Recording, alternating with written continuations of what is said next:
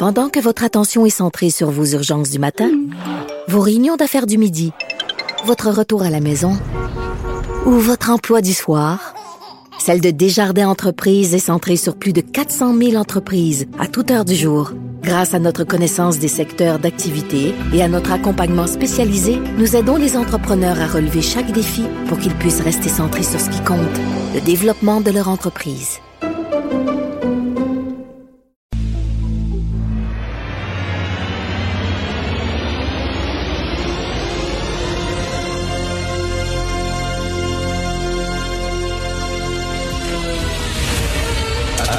Attention, cette émission est laissée à la discrétion de l'auditeur.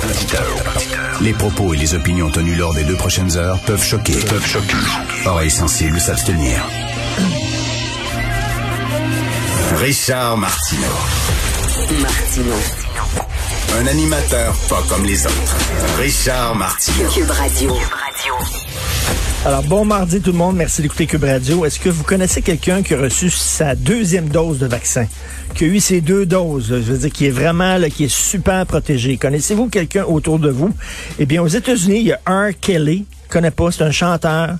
R. Kelly, c'est un rappeur, je sais pas, je le connais pas, euh, qui a reçu sa deuxième dose. Il est tout content, lui, euh, 63, euh, euh, il a pas 63 ans, non, je sais pas exactement quel âge il a, mais il a reçu sa deuxième dose et il est en prison.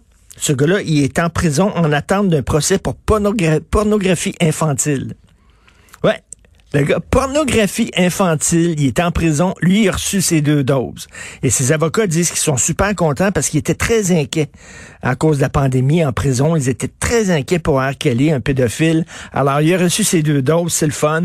Euh, par contre, les gens à l'extérieur de la prison attendent encore, ils n'ont pas leurs deux doses. Mais R. Kelly, lui, est protégé.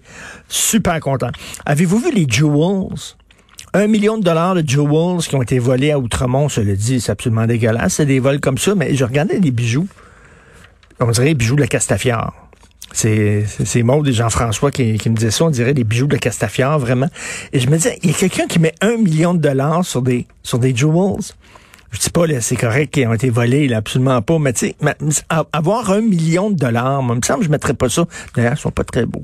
Pas très beaux. Je mettrais pas ça sur une bague, puis je sais pas, un collier ou des... Euh, touche, pas à mes perles. Mes perles! Euh, je, ne, je ne comprends pas cette affaire-là. Mais bref, ils sont pas très beaux, c'est ça. Un million de dollars. Tu mets ça sur toi. tu sais, C'est quoi quand on va manger avec la reine?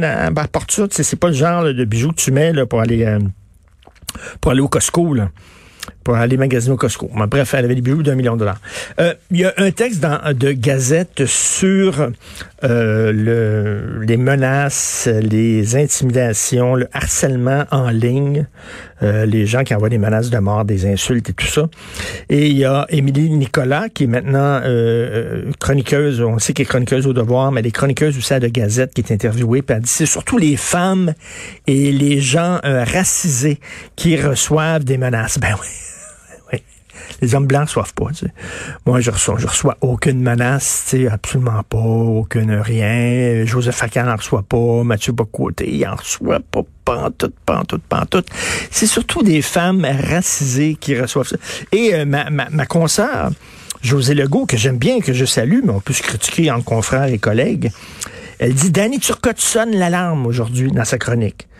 Et là, euh, parce que Danny Turcotte, on le sait, a reçu des menaces, comme, si, comme si on savait pas. Comme si c'était le premier là, à dire là, Hey, attention, là, sur les médias sociaux, ça y va un peu fort. Vous êtes un peu élevé sur les menaces. Comme on le savait pas, là, nous autres, on dormait, tout à coup, Danny Turcotte est arrivé, il sonne l'alarme. Là, soudainement, Danny Turcotte est menacé et insulté sur. Et là, attention, faut prendre ça au sérieux. Et ça me fait encore... C'est tout le temps la même affaire. Quand, quelque chose arrive à des gens de gauche, oh, c'est crissement important. Mais quand ça arrive à des gens de droite, on s'en fout. Mathieu Bocoté, censuré à l'université, il l'a cherché. Hein, il défend des, des positions controversées. Il l'a cherché, qui est censuré. Mais là, soudainement, si c'est quelqu'un de gauche qui est censuré, attends une minute, là, wow! Hein? Mettons, c'est une prof d'université, l'Université d'Ottawa, qui a utilisé le mot en haine pour parler d'un livre. Elle, c'est une femme, c'était très à gauche, c'est une militante. Attends une minute, là, c'est important. Là, attention, c'est important. Hein? Mais quand c'est quelqu'un un peu plus à droite, on s'en fout, ça n'existe pas. C'est tout le temps la même rengaine. Alors, parlant d'antiracisme débile, Amanda Gorman, vous la connaissez, c'est cette jeune poétesse de 22 ans afro-américaine qui est devenue célèbre du jour au lendemain lorsqu'elle était à l'investiture de Joe Biden, puis elle a récité un poème. Et là, ces poèmes, ces recueils, son recueil de poèmes se vend partout à travers le monde. Et là, il y a une traductrice aux Pays-Bas euh, qui euh, devait traduire le, recueil d'Amanda Gorman et finalement, elle l'a laissé tomber parce qu'il y a eu une grosse controverse parce qu'elle est blanche. Et là, ça, ça c'est seulement des Noirs qui peuvent traduire des textes de Noirs. Parce que les autres comprennent qu'est-ce que les Noirs veulent dire, alors qu'un Blanc comprend pas. On est rendu là, là. On est rendu là, mais attendez une minute, là. Amanda Gorman, c'est une femme.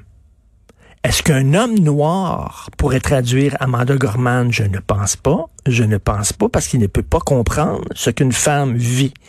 Est-ce qu'une femme noire de 50 ans pourrait traduire Amanda Gorman qui en a 22? Je ne crois pas.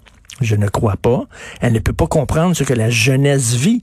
Donc, pour traduire une poétesse noire de 22 ans, ça prend une traductrice noire de 22 ans. On est rendu là, là. Ça, c'est de la maladie mentale. Ça, c'est l'asile. C'est direct, là, à l'asile. Appelez l'ambulance, camisole de force.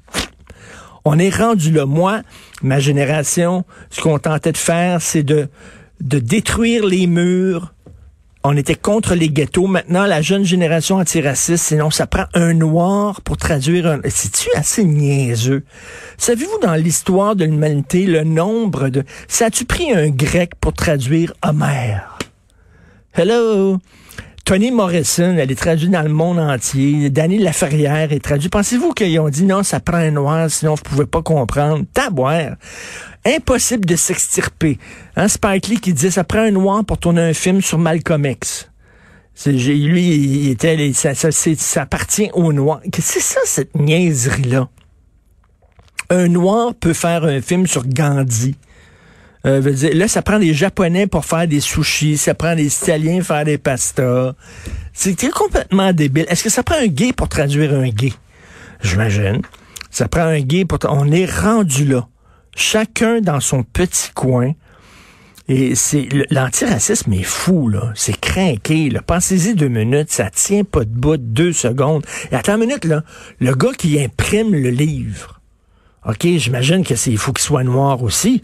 On n'est pas pour faire imprimer le livre d'une poétesse noire par un blanc. Voyons, pourquoi on donnerait ce contrat-là à un blanc? Hey, c'est toi qui vas avoir le contrat d'imprimer le livre d'un noir. Ben non faut que ce soit un noir. Puis attends une minute, là. Dans une librairie, là, son livre, quand il va se ramasser en librairie, J'espère que c'est un libraire noir, parce que si c'est un libraire noir, il va connaître vraiment, il va comprendre ce qu'elle veut dire Amanda Gorman, puis tu sais, il va le vendre son livre, là. il va le mettre dans la vitrine, tout ça, tandis qu'un libraire blanc, ben il comprendra pas, là. C'est quoi cette affaire-là? C'est bien écrit bizarre, c'est une noire qui écrit ça. Je... T'as pas.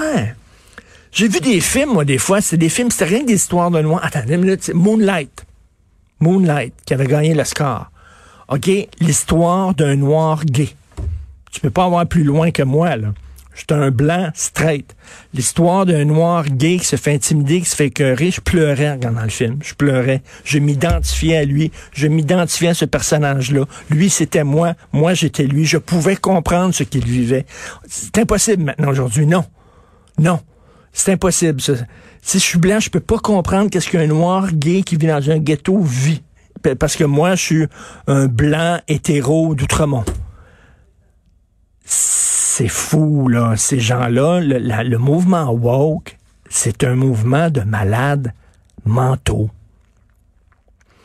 Et ce qui est le plus beau dans, dans le monde, c'est de s'extirper de soi. Éducation, vous savez ce que ça veut dire? Éduquer, ça veut dire extirper quelqu'un. C'est comme déraciner quelqu'un.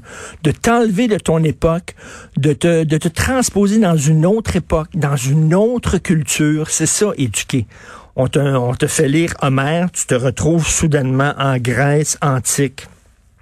Et voilà, c'est, tu t'extirpes de ta condition, mais là, non. Il faut tout ramener à soi. Oh, moi, je m'identifie pas à ce film-là. Il y a pas de blanc, il y a rien que des noirs, je sais pas, je sais pas. Ou euh, il y a rien que des blancs, c'est pas... Je regardais quand j'étais jeune Bill Cosby, le sitcom de Bill Cosby. Cosby qui est maintenant en prison parce qu'on a découvert que c'était un violeur en Syrie, mais bon à l'époque, il passait pour un bon gars, un bon papa. Et c'était l'histoire d'une famille. Et c'était toutes les relations dans une famille. Puis c'était super cute. C'était très le fun. Je regardais ça, j'étais jeune Bill Cosby. C'était une famille noire. Puis moi, je demeurais à Verdun, puis je me reconnaissais là-dedans, puis ça me faisait rire, il me faisait penser à mon père, puis ça m'a s'extirper. Je veux pas être collé sur son expérience. Mais ça, c'est des gens, ah, ce que je vis, là, ce que je vis, c'est tellement important, là, qu'il n'y a personne d'autre qui peut le comprendre. Il n'y a rien que quelqu'un de, de, ma race et de mon âge et de ma condition sociale qui peut me comprendre parce que, vous savez, ce que je vis, c'est tellement unique, c'est tellement distinct, c'est tellement particulier que personne d'autre peut me comprendre. Petit lapin, petit lapin, des petits lapins. Ils sont tous, tous dans leurs émotions, là. Puis tu peux pas me comprendre, papa, parce que je suis jeune, puis tu peux pas me comprendre. Ben oui, on peut comprendre la souffrance des autres. Ben oui, on peut, on peut se transposer chez les autres. Toute la culture, c'est ça. C'est le mélange. My God.